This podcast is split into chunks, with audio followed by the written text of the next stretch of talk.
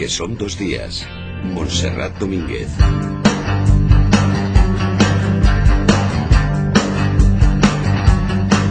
Pasan 10 minutos de las 11 de la mañana, de las 10 si nos escuchan desde Canarias, y es la hora del Club de Lectura, un club en el que vamos a mirar al pasado, pero también miramos hacia el futuro. Óscar López, buenos días. Buenos días. Manu Verastegui, ¿qué tal estás? Hola, muy buenos días. Vuelto hacia el pasado. Tú hacia el pasado, eh, tal, bueno, uno con la mirada, con el ojo para allá. Como un camaleón. Óscar, dime. Óscar, hay una editorial eh, con una nueva iniciativa mm, digital, ¿no? Sí, completamente digital. Ellos, de hecho, se presentan como la primera editorial digital porque sí que hay plataformas digitales que, que, trabajan con grandes grupos del país, ¿no? Y luego hay editoriales digitales que combinan la parte digital con el formato de papel, pero ellos solo, solo trabajan desde el punto de vista digital y además ya tienen varias colecciones, eh, tienen una de narrativa, una de clásicos, van a abrir una de viajes, mm. es decir, que están trabajando y además te ofrecen diversas posibilidades y según la posibilidad que tú escojas, pues tiene un precio u otro, es decir, tú te puedes descargar el libro, pero si no también puedes pagar como, como si fuera una especie de cuota, ¿no? una cantidad mucho más económica y entonces tú puedes tenerlo sin necesidad de descargarlo y lo puedes leer de, manera online. Se acopla también a cualquier soporte digital que tú tengas, lo puedes leer en el móvil, en un ¿Cómo se llaman? Ellos eh, se llaman Musa a las 9. Musa a las 9. Sí, vale la pena. Hay otras iniciativas, por ejemplo, hay Caos Editorial, hay también Bubo que te permite hacer autoedición digital, etcétera, etcétera, ¿no? Pero esta es una iniciativa realmente interesante que vale la pena conocer. Ya, bueno, pues de la novela que vamos a hablar hoy no me cabe ninguna duda que acabará estando de manera digital, pero de momento, ¿verdad, Manu? La tenemos entre en papel, la, hemos, leído, la hemos leído y desde ayer está ya en las librerías. Y a los tres años no he vuelto, publicado por Espasa y escrito por una, una amiga de este, de este programa, por Ana Cañil. Grandes guerras se publican en la tierra y en el mar. Y al conde Flores le nombran por capitán general. Lloraba la condesita. No se puede consolar. Acaban de ser casados y se tienen que apartar. ¿Cuántos días, cuántos meses piensas estar por allá? Deja los meses, condesa. Por años debes contar. Si a los tres años no vuelvo, viuda te puedes llamar. Te metiste un sin que yo de tu querer Es hermosísimo este eh, verso del romance del Conde Sol que le ha servido a Ana Cañil de inspiración para el título de su primera novela. La periodista Cañil, a la ensayista Cañil ya la conocíamos, pero hoy te tenemos, Ana, buenos días, como novelista. Buenos días. Bueno, me acabé de poner los pelos de punta. ¡Qué faena! Esto sí que es un atraco. Pero estos romances los conocías tú, los recitabas. Sí, estos romances eh, son eh, la historia de mi familia, ¿no? Ah. Es el romancero que había en mi casa, no había muchos libros, pero sí estaba el romancero y el Conde Sol era el romance de mi abuelo y de mi madre, ¿no? Nos obligaban a memorizarlo y he crecido con él, mis hijos también se lo saben. ¿Ah, sí? Bueno, pues hay un romancero, hay un libro fetiche también en, este, en esta novela, si a los tres años no, no he vuelto. Oscar. Dime.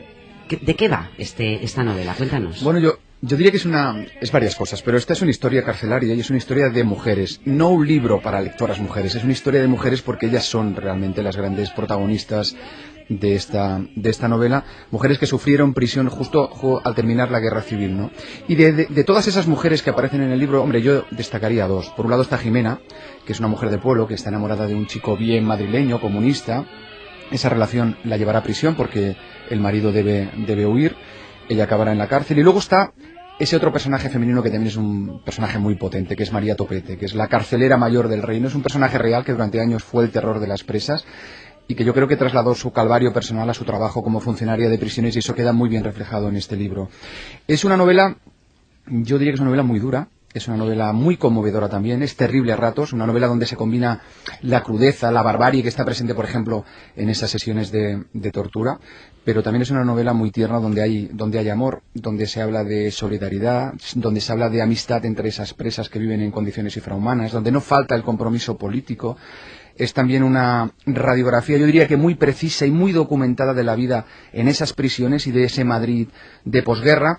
Habrá quien conozca a Ana Cañil, dirá, hombre, pues ella jugaba con ventaja porque como había publicado aquel ensayo La mujer del maquis, pero yo creo que eh, realmente era un reto escribir, escribir una novela, no es lo mismo escribir ficción que escribir un, ensayo. Ah, ella tenía un material de primera mano, es verdad, pero no era tarea fácil y sinceramente yo me he emocionado mucho con lo que cuenta aquí. A mí se me ha puesto la piel de gallina. Había momentos que, que, eran realmente terribles, que eran realmente em-, emotivos. Y una cosa que me ha gustado mucho es que, a pesar de la crudeza de todo lo que se cuenta ahí, no hay nada morboso y no hay nada gore a la hora de, narrarlo, algo en lo que a veces suelen caer algunos escritores. Yo creo que era un grandísimo reto narrativo eh, y ella realmente sale airosa, me lo he pasado francamente bien. Gracias, Oscar. No me apabulléis, no me apabulléis más. No, pero es verdad, me lo he pasado muy bien. La he, disfrutado y, sobre todo, sinceramente, lo, para mí lo más importante es que me ha emocionado la manera como has narrado la historia de esas mujeres. Cuéntanos cómo surge este, este libro, Ana, porque eh, Oscar citaba que hay un personaje histórico, que es eh, María Topete, la carcelera, y hay otro personaje que no sabemos hasta qué punto es, eh, existió realmente o no. Bueno, eh, María Topete es un personaje muy real. De hecho, eh, si a los tres años no he vuelto, nace de María Topete. Yo cuando hice La mujer del maquis me, me, llamó muchísimo la atención que algunas de las mujeres que habían pasado por la cárcel madres ya hablaban de la Topete. Después me puse a investigar. Me fascinaba que esta mujer, eh, criada en un ambiente ilustrado, pues se, se, hubiera transformado en ese terror del que hablaban las presas republicanas de la mm, posguerra inmediata, ¿no?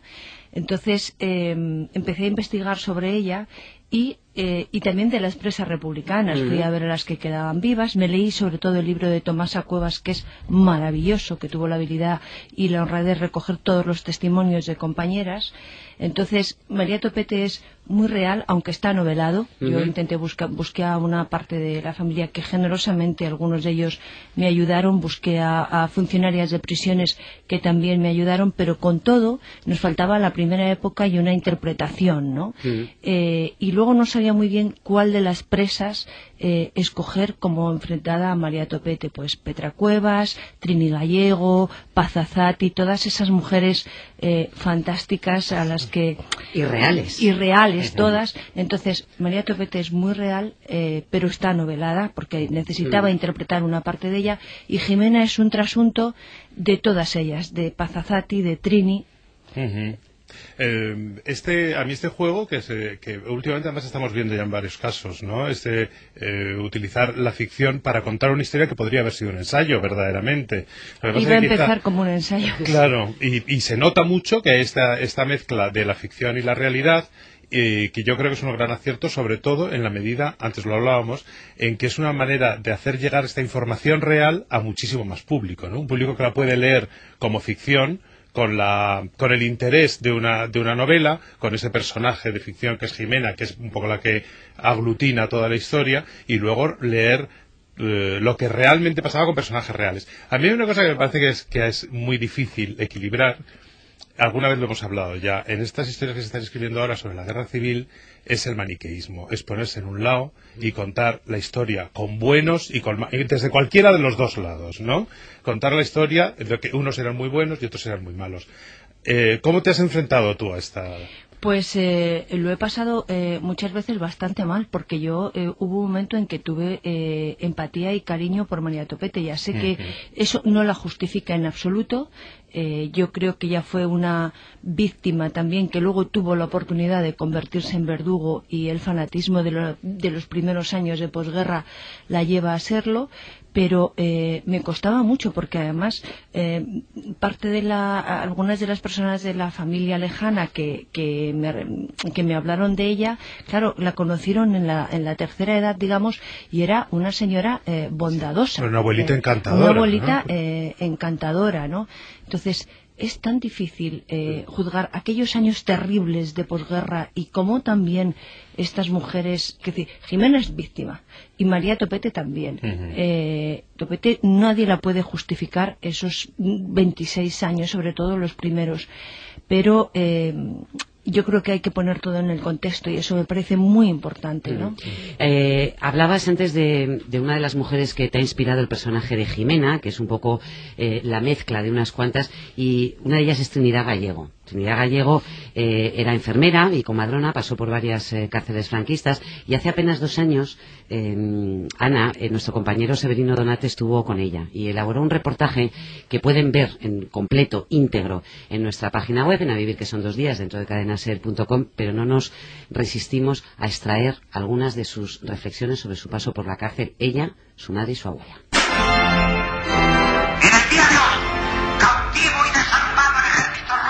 Trinidad, que se había pasado la guerra como enfermera militar curando heridos en diferentes hospitales de Madrid, fue capturada por el nuevo régimen junto a su abuela y madre. Doce días después eran sometidas a un simulacro de juicio colectivo ante los tribunales franquistas. Hacían una hilera de presos. Allí había una hilera de militares. Y decían, fulano de tal, por tal, por tal y por tal cosa, pena de muerte. Eran hombres, pena de muerte, pena de muerte. Llegan a la abuela y dicen 30 años. ¿Y yo qué hago? Las autoridades condujeron a aquellas tres mujeres a la prisión que había junto a la Plaza de Toros de las Ventas, en Madrid. En la última puerta de entrar, abre un cerrojo así de grande, una funcionaria como de 60 años. Bueno, entra mi abuela la primera. Aquí se entra muy fácil, pero salir... Que aquella mujer la hubiera retorcido el Que me lo diga a mí, pero a mi abuela. La abuela, Trinidad Mora Frías, tenía 87 años. En pocos días fueron encarceladas alrededor de 5.000 mujeres en una prisión pensada para 500. Como no cabemos allí, cubrimos por la noche se cubre el suelo de cuerpos. Con una manta para arriba, media para arriba y media para abajo, si te la ha traído alguien. Allí no hay comida, no hay platos, no hay cucharas, no hay nada. Hay mierda pura y ingresan muchas mujeres con niños que se les mueren allí. Una de aquellas noches del 39 murieron cinco niños. Las carceleras no se hicieron cargo de los cadáveres hasta dos días después. No vinieron a por ellos al día siguiente y cuando vinieron a por ellos había uno que tenía gusanos en los ojos. Eso sí lo vi. Pero si es que allí había meningitis y había de todo. ¿Qué quieres pedir si había de todo?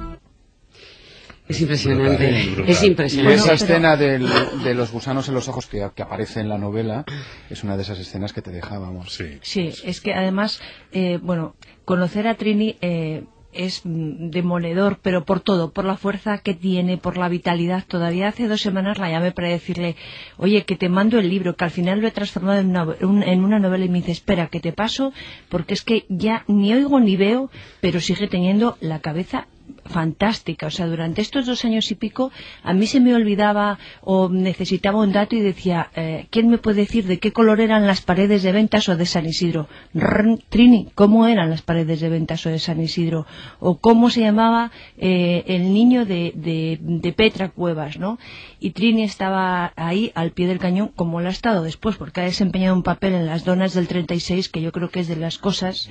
Ana, pero lo que es espeluznante es la descripción que haces de cómo estaban las mujeres en esa cárcel que debería haber sido una cárcel modelo realmente. Era una cárcel, modelo, de Victoria Kent, de Victoria Kent eh, y luego se convirtió en un lugar donde ir em, metiendo una detrás de otra todas estas presas y posiblemente lo más duro de la novela son las descripciones de las mujeres que, vivían ahí hacinadas, de las condiciones en las que estaban y por supuesto de cómo tenían a sus hijos y los pocos que, sobrevivían. Mm. Ha sido y eso es un territorio muy inexplorado también. Eh, las cárceles de hombres conocemos algo más, pero yo he leído muy poco acerca de las situaciones de las mujeres en las cárceles de, de Bueno, eh, la cárcel de ventas, efectivamente, como contaba Trini, como ha dicho antes Oscar, estaba preparada para 500 mujeres. Llegó a haber 14.000 mujeres. Trini recuerda muy bien los datos. Eh, Matilde Land y la gente que estaba con ella fueron tomando notas en algún momento hasta que la trasladaron.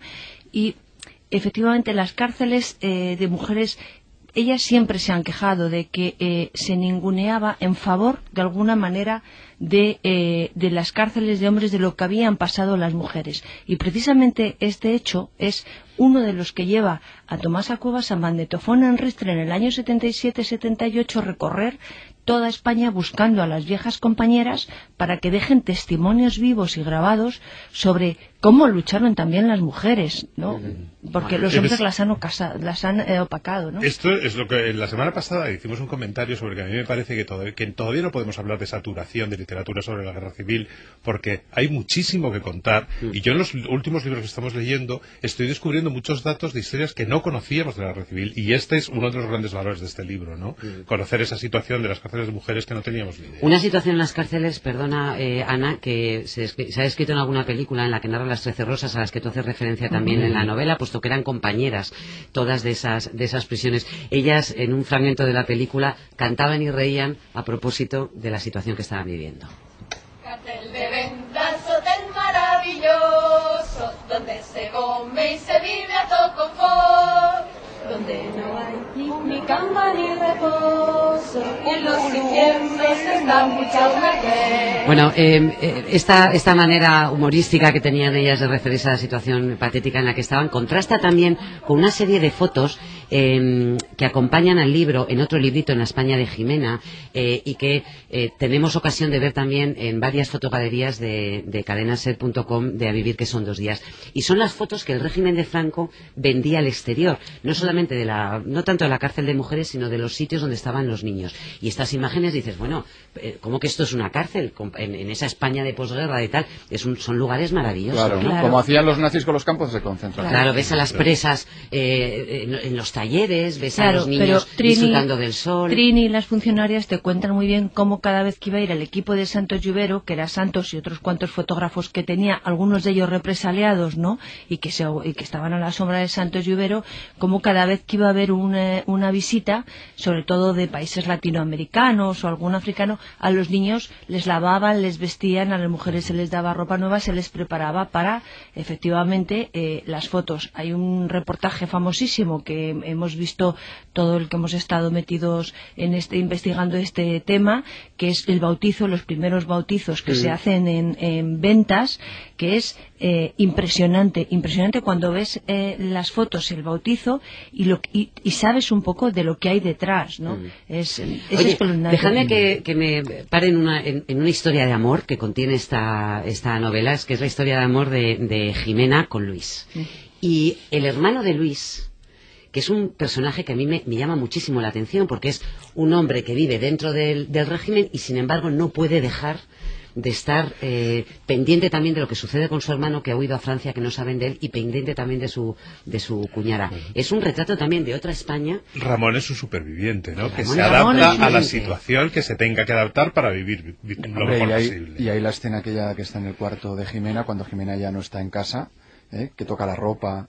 Y, um, a, a ver, uno se puede imaginar muchas cosas en cuanto a Ramón y en cuanto a su cuñada. ¿eh? Mm.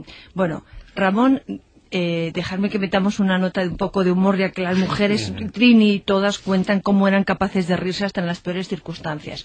Ramón y Luis han suscitado entre la gente que ha leído hasta ahora el libro y las editoras, eh, Ana Rosa, Semprún, Miriam, tal, siempre hemos, hemos discutido en los últimos dos meses ¿Tú de quién eres? ¿De Ramón o de Luis?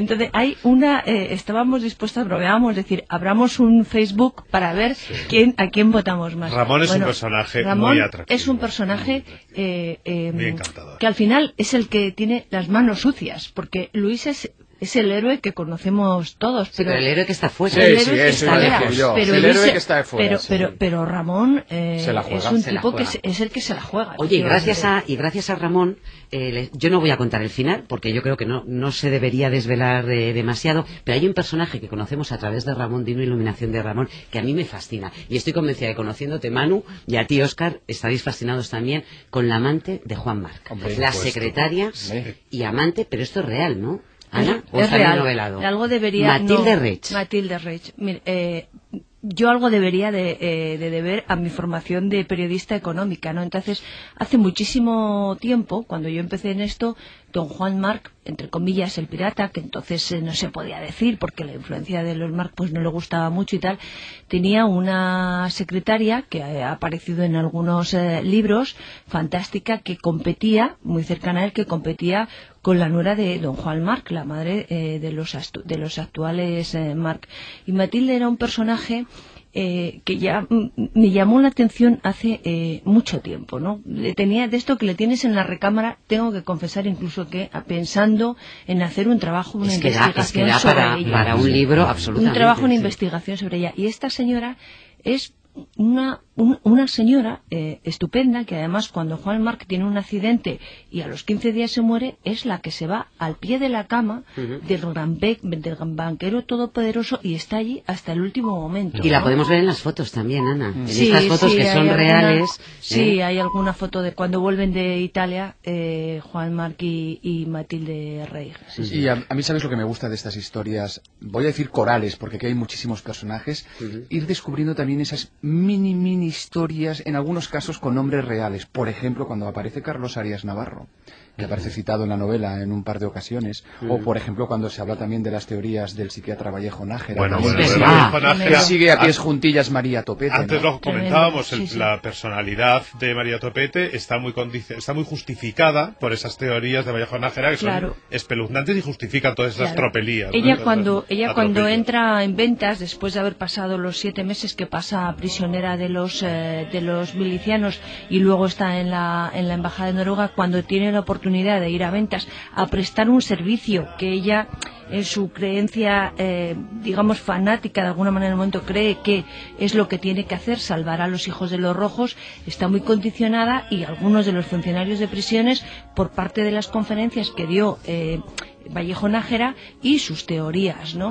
Vallejo es un personaje que queda mucho por investigar, o sea, lo que pasó con las mujeres de la prisión de Málaga o los brigadistas internacionales dan, dan para mucho. Escribe Ana en relación a eso. Decididamente los rojos eran rojos no porque tuvieran un defecto genético, sino por el ambiente exterior y miserable en el que vivían, que les convertía en gente inferior de mente estrecha y mezquina.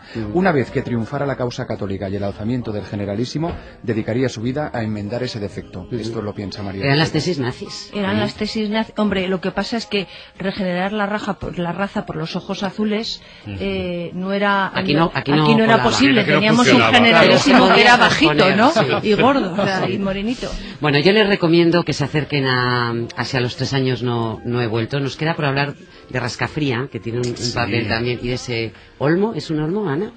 Es un olmo que murió caído de, por la nieve hace unos eh, 10 o 12 años y que forma parte de la memoria colectiva de mi pueblo. La Ese primera Olmo parte y esa perra trujillana. En la que primera está- parte del libro es un caso de amor a rascafría. Sí. eh, Bueno, es que es mi. Sí, sí. Bueno, pues eh, en- si a los tres años no he vuelto, la novela de Ana Cañil van a poder encontrar toda esta trama y todos estos personajes, recuerden muchos de los cuales son auténticos y además las fotografías pueden encontrarlas eh, hoy en la galería de, fotos que hemos preparado para que comprueben hasta qué punto la es una novela, pero con una profunda labor de investigación también la que ha realizado eh, Ana para sacar a la luz este libro de, Espasa. Ana, no te vayas, ¿eh? que vamos a hablar ahora de recomendaciones y siempre me gusta que nos eh, recomiendes algo tú Muy también. bien, gracias.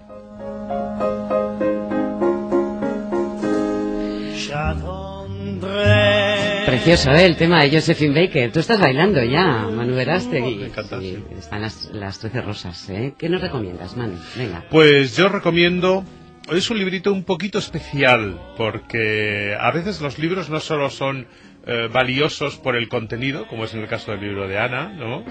Sino también por eh, algunos extras, ¿no? Eh, como por ejemplo el libro que yo os recomendé. ¿Os acordáis de, de Chesterton? El- bien, el autor de la serie de Padre Brown, Mm. Ese cura católico que descubría Y crímenes. qué humor. Cuando- exacto, qué humor exquisito. Bueno, y el, y el eh, hombre que fue jueves, unos libros maravillosos. Bueno, pues ahora Valdemar ha publicado un libro en el que recoge escrit- escritos breves no publicados de Chesterton desde sus 16 años hasta cuatro años antes de su muerte y tiene de todo. todo. Es una mezcla incluido o sazonado, salpicadito, con dibujos de Chesterton. Ajá. Es un libro como objeto precioso, es un regalo precioso. Los Ya países de colores. Los países de colores en Valdemar de Chesterton. ¿Y tú, Oscar? Imaginaos una escuela danesa, un niño de 14 años se levanta y les dice a sus compañeros, nada importa, hace mucho que lo sé, así que no merece la pena hacer nada. Eso acabo de descubrirlo. Coge su mochila, se va fuera del colegio, se sube a un ciruelo y ahí se queda.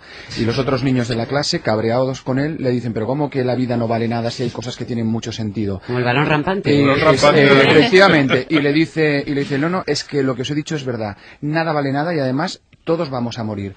¿Qué hacen esos niños? Deciden crear una gran montaña con cosas que para ellos tenga, tengan mucho valor, que dé mucho significado para demostrarle al otro que está equivocado. Ya. Y eso acabará como el Rosario de la Aurora. No es una novela. ¿Para escrita- niños o para Es una adultos? novela escrita en principio hace 10 años, pensada para un público juvenil, que eso ya ha trascendido. Por ejemplo, en España se publica en Seis Barral, es una novela ya que la pueden leer los, los adultos. Mm. Multipremiada, lectura recomendada en muchos institutos, porque eso sirve para reflexionar sobre la violencia, sobre el fanatismo, Ajá. sobre la religión, sobre los grupos, sobre el liderazgo. Y es una novela realmente que te engancha, pero de- desde un principio. Es muy sencilla de leer, Ajá. pero realmente llena. ¿eh? ¿Es Y, sobre todo crea debate. Jane o Jan. Eh, Janet Taylor. Janet Taylor en y se, y se titula Nada. ¿Y tú, eh, Cañil, qué Pues nos mira, recomiendas? yo estoy fascinada en los últimos tiempos, quizá para combatir esta ola de, de mal humor que nos invade, con eh, Flora Post, la hija de Robert Post en Impedimenta y la segunda parte que acaba de salir ahora, Flora Post y los artistas, es una delicia, además del Rutherford de Nueva York. Ajá. Por cierto, estoy viendo Isaías La Fuente, que sepáis que es uno de los culpables de que, eh, que a los tres años no he vuelto sea una novela. ¿Por qué? Eh, porque eh, como compartimos esta pasión por determinados ensayos y la posguerra, un día me dijo, ¿por qué no pruebas a hacer una novela? En un momento en que yo estaba bloqueada. Isaías culpable de si a los tres años me he vuelto. Muchas gracias, Ana Cañil, A por esta novela tan, tan, tan emocionante. Muchas gracias a Gracias. vosotros. Oye, vete con la guitarra, un beso, Oscar. Un beso a todos. Adiós a todos. Hasta luego.